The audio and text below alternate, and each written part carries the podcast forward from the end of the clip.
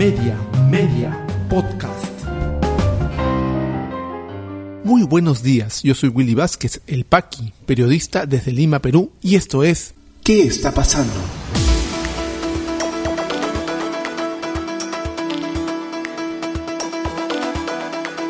Estas son las tres principales noticias que debes conocer hoy martes 28 de junio de 2022.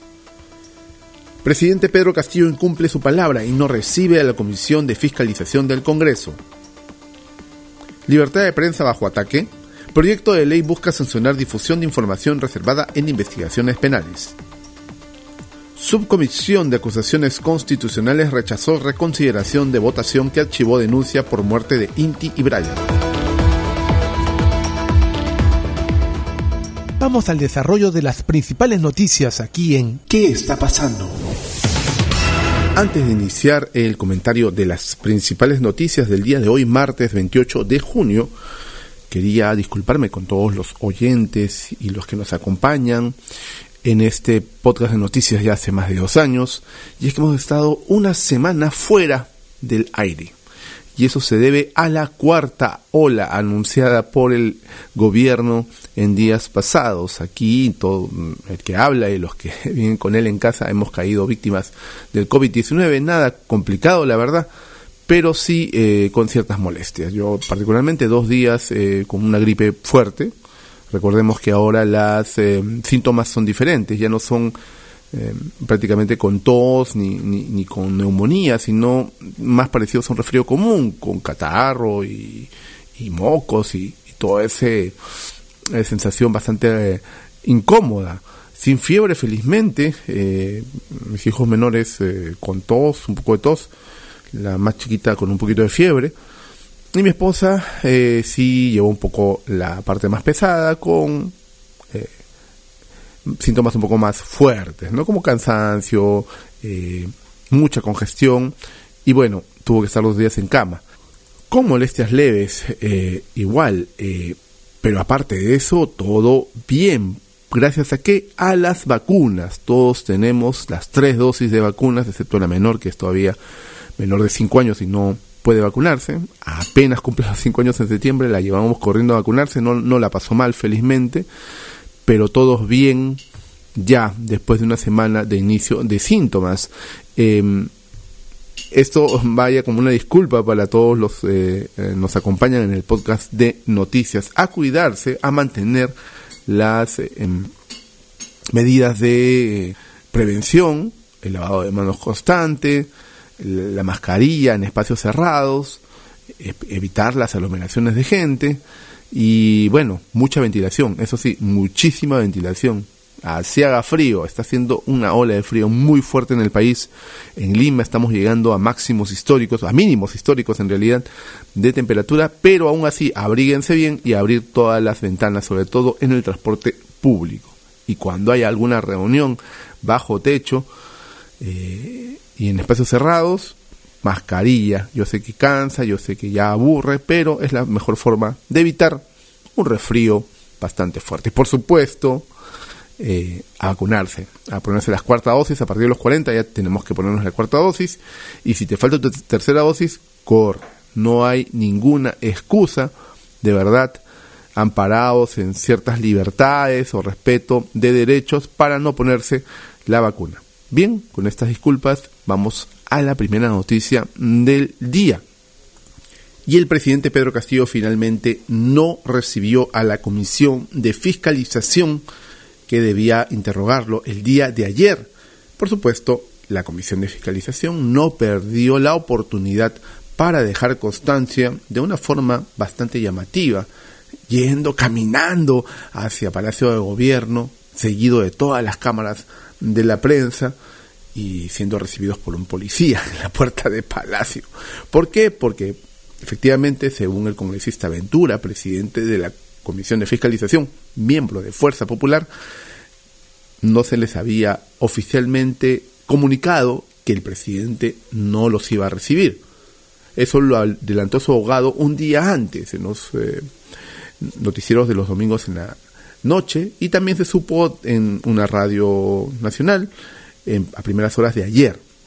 estos vaivenes, este doble discurso, estos, estas idas y vueltas del presidente de la República a las que nos tienes acostumbrados ya, no minan para nada a, a favor de él, ni de su supuesta inocencia. El que es inocente recibe a todos de una vez, a la Fiscalía, a la Comisión de Fiscalización, que por supuesto no es el primer presidente en pasar por esta comisión, y responde, ¿por qué darle más largas? ¿Por qué vender la idea de que él es culpable? El presidente de la República está siendo realmente bien asesorado por sus abogados. Benny Espinosa habla del comercio, abogado del jefe de Estado, justificó el desistimiento de su cliente al argumentar que no se prestan las garantías del debido proceso. En una declaración a la prensa en los exteriores del Palacio de Gobierno, Espinosa afirmó que todos los ciudadanos, incluyendo el mandatario, tienen el derecho a ser investigados por un órgano imparcial sin importar el tipo de sede. En ese sentido, indicó que el titular de la Comisión de Fiscalización, Héctor Ventura, adelantó opinión al decir en una entrevista a El Comercio que tiene pruebas fehacientes en contra del presidente. Eso es inadmisible. Alguien te llama a declarar y antes dice tengo pruebas en tu contra. El letrado además cuestionó que el grupo investigador no haya enviado el expediente de la investigación a Castillo Terrones. El martes se pidió que nos alcancen la información para que el equipo de defensa pueda estudiar el caso para procesar esta información, que es frondosa, y que el presidente pueda contestar. ¿Qué cosa contestó la comisión? Que el presidente podía ir al Congreso junto a sus abogados a tomar nota. ¿Cómo puede contestar así? Si alguien te investiga, ese órgano tiene la obligación de proporcionar copias, subrayó. El secretario general de la presidencia, Jorge Alba Coronado, recién ingresó en la mesa de partes del Congreso el oficio con el desestimiento de Castillo Terrones a declarar ante la Comisión de Fiscalización a las 9 y 12, cuando la sesión había sido programada desde hace una semana para las 9 y 30. Bueno, tuvo su show la Comisión de Fiscalización caminando hacia el Palacio de Gobierno, siendo recibidos por un policía, luego la congresista Marta Moyano, a quien deseamos pronta recuperación, trastabilló y tuvo una aparatosa caída, todo el show perfectamente montado. Y el presidente abonando él mismo hacia los indicios de su culpabilidad. Por supuesto, Héctor Ventura no se quedó callado y ha dicho que lo que ha hecho el presidente es salir huyendo para no atender a la Comisión de Fiscalización. Por su parte, en el Congreso, el bloque magisterial apoya, respalda la decisión del presidente de negarse a recibir a la comisión. Esta bancada también cuestionó la labor de este grupo de trabajo parlamentario, pues aseguró que sus miembros han adelantado opinión durante la investigación. Son los únicos aliados que le quedan al presidente en el Congreso, eh, el bloque magisterial, la bancada magisterial, esta fracción, pues de lo que era Perú Libre. ¿Por qué? Porque Valdemar Cerrón, el hermanísimo, el líder de Perú Libre, secretario general del partido, y parte de la bancada que queda del partido que llevó a Castillo a la presidencia, ha dicho ha cuestionado al presidente por no recibir a la comisión. Que cumpla sus palabras, ha dicho. El vocero Perú Libre señaló que el Congreso debe tener las consideraciones necesarias por parte del máximo mandatario, pero que debe recibirlos y responder. Ese es el escenario. Al parecer, con las últimas declaraciones de Vladimir Cerrón, está sacando cuerpo ya del apoyo al presidente. Para comentar esta noticia del proyecto de ley que está buscando sancionar la difusión de información reservada en investigaciones penales presentada por el Ejecutivo, recordemos que el Congreso tiene una también parecida, para silenciar a la prensa incómoda, debo decir inicialmente que ha habido un abuso de esta figura, uso y abuso por supuesto que los periodistas tenemos fuentes dentro del Poder Judicial, dentro de la Fiscalía, y que muchas de estas filtraciones han dado lugar a casos emblemáticos de em, perseguimiento de corrupción. Por ejemplo, recordemos a los cuellos blancos del puerto, los petroaudios. Podemos dar eh, el mismo Odebrecht, ¿no? el caso Odebrecht. Se han sabido inicialmente a la opinión pública gracias a estas filtraciones y ha sido positivo para poner la mirada en ello. Pero también se ha utilizado como un arma de ataque político permanentemente, de acuerdo, por ejemplo, lo que el medio defiende o representa y hacia quienes dirige sus ataques también. Dicho esto, sí considero que hay un ataque y una idea de una intención de silenciar al periodismo incómodo. Y es totalmente sintomático que este gobierno lo presente, donde por supuesto que ha estado bajo ataque este gobierno desde el inicio y no se ha dejado ni un minuto de ser atacado por la prensa, también hay indicios muy claros que apuntan a que existe mucha corrupción, un gran caso de corrupción dentro de las esferas del Ejecutivo. Cúranos en salud quizás es acallar. ¿Qué es lo que busca esta, este proyecto de ley? Que se vele por la integridad de las investigaciones tanto fiscales como judiciales y penalizar a quien filtre información de cualquier tipo respecto a estos casos. Se ha sabido, por ejemplo, de los últimos eh, colaboraciones eficaces que se están haciendo en la Fiscalía con respecto al caso Zarratea, al caso Provías, al caso de los sobrinísimos, ¿no? A todo lo que hay alrededor del Ministerio de Transportes y Comunicaciones, como se supo en su momento de otros casos. Richard Swin, sin ir muy lejos, para denunciar corrupción en los entes estatales. Representantes del IPIS y Proética han considerado que la propuesta presentada por el Ejecutivo representa una clara amenaza contra la libertad de prensa. Por otro lado, también el Consejo de la Prensa Peruana ha dicho que esto es totalmente nocivo para el ejercicio de la libertad de prensa. Al parecer, este viernes, esta semana, Aníbal Torres, el Premier, presentará, anunciará eh, la propuesta al Congreso de la República. Dice Perú 21 que aunque a nivel de PCM ya se aprobó, el Ejecutivo todavía no envía la propuesta según el portal del Poder Legislativo. No obstante, desde ya diversos organismos que defienden las libertades de prensa y expresión han manifestado su preocupación al respecto. Que ha dicho el Consejo de la Prensa Peruana, bajo una ley de este tipo se sancionaría a jueces, fiscales y policías que filtren información a periodistas antes de que un proceso llegue a juicio oral, indicó el Consejo de la Prensa Peruana. Sí, definitivamente, por un lado, se busca silenciar el trabajo de la prensa con respecto a los casos de corrupción, que son muchos. Esto va a ser aprobado en el Congreso de la República porque todos ellos tienen líderes con rabo de paja bastante grande y les conviene una norma así. Va a ser presentada y va a ser aprobada también. Les conviene a todos. Aquí no hay oposición que yo estoy contra el gobierno, no. Aquí están todos de acuerdo. Lamentablemente ambos extremos se están juntando para atacar la institucionalidad en el país, no solo en la reforma electoral, no solo en la reforma política, no solo en la reforma educativa, también en este tipo de casos que apañan casos de corrupción. Y no se confunda, por favor, yo inicié este comentario hablando del uso y abuso de esta figura que se ha utilizado como arma política, pero también nos ha dado grandes indicios, nos ha mostrado grandes casos de corrupción. La prensa está al servicio de la opinión pública, de la ciudadanía. Estamos obligados a mostrarles a ustedes la información tal y como está, así no le convenga al poder de turno. Esa es la chamba del periodismo. Y esta norma atenta, lamentablemente, contra ese ejercicio.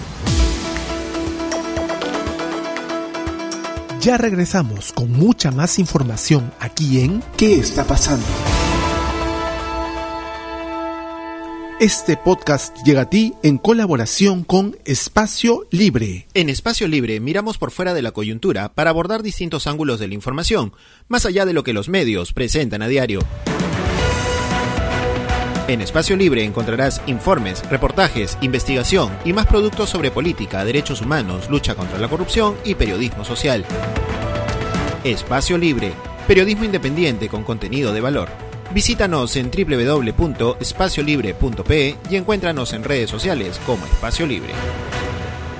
Continuamos con mucha más información aquí en ¿Qué está pasando? El Congreso volvió a blindar a Manuel Merino y a todos los implicados de las marchas de noviembre del año 2020. Recordemos que ya el informe del congresista Cabero los exculpaba de cualquier acto de violencia. Recordemos que lo que hace el Congreso con la Comisión de Acusaciones Constitucionales no es buscar al culpable, no es encontrar una pena para ellos. Eso lo hace el Poder Judicial. Lo que hace en realidad el informe, lo que se pide a la Subcomisión de Acusaciones Constitucionales es poderlos efectivamente acusar constitucionalmente, quitarles el fuero y que puedan ser procesados por la justicia. Pero, según lo que dice el congresista Cabero, él no ha, no ha querido politizar el tema, ha hablado pues con una parte de, de los protagonistas y ha dicho que no hay ningún tipo de indicio como para procesar tanto a Manuel Merino como a Antero Flores, entonces primer ministro, y Gastón Rodríguez, eh, ministro del Interior. No hubo, según él, en el, informe, en el informe que él sustentó ante el Pleno del Congreso, ningún indicio. Y la subcomisión tuvo que votar ese informe para poder archivarlo totalmente y se hizo. La subcomisión ayer rechazó la reconsideración de votación que archivó denuncia. Entonces, eh, la mañana de ayer, esta comisión rechazó el pedido de reconsideración de votación que anunció la denuncia contra el expresidente Manuel Merino, el ex premier Antero Flores y el ex ministro del Interior Gastón Rodríguez por la muerte de los jóvenes Inti Sotelo y Brian Pintado en el marco de las protestas ocurridas en noviembre de 2020. Esto sucede luego de que la presidenta de la subcomisión Rocío Torres presentara una reconsideración de la votación que archivó hace unos días la denuncia constitucional en cuestión. Cabe recordar que el informe final presentado por el congresista Alejandro Cabero recomendó el archivo de la denuncia constitucional interpuesta por la Fiscalía de la Nación en contra de Manuel Merino, Flores Araos y Rodríguez por la presunta comisión del, por omisión del delito de homicidio, lesiones graves y lesiones leves contra ambos jóvenes.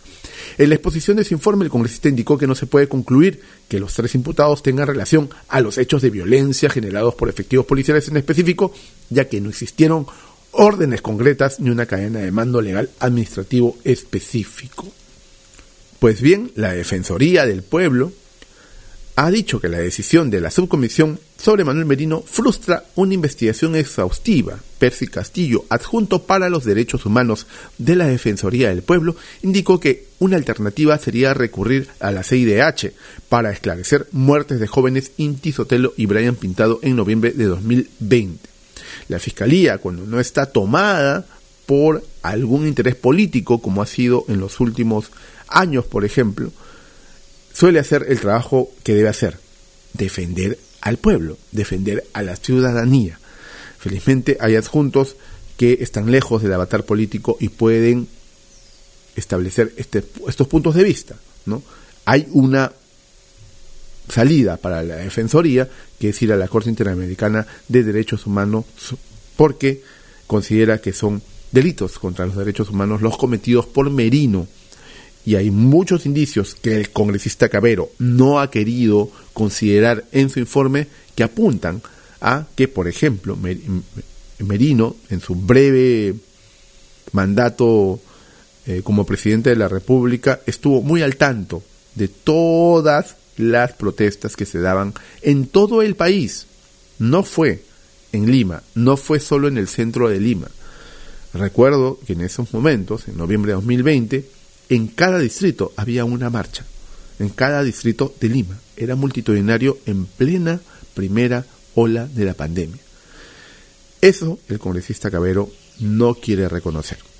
Y es lamentable, pues lo que se busca, como decía al inicio, no es establecer una culpabilidad, sino decirles, levantarles el fuero y decirles a las autoridades judiciales, procesen a estos señores y sigan investigando. Vamos a ver en qué queda este tema. No están agotadas todas las instancias, según la Defensoría, y estaremos pues muy pendientes de que se haga justicia en este caso.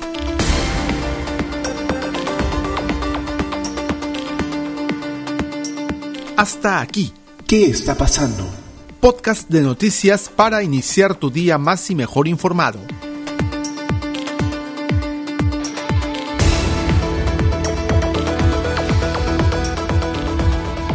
Si te interesó este podcast de noticias, recomiéndanos con tus contactos porque estaremos enviando este audio todos los días para que puedas tener una aproximación noticiosa a lo que está pasando en el país.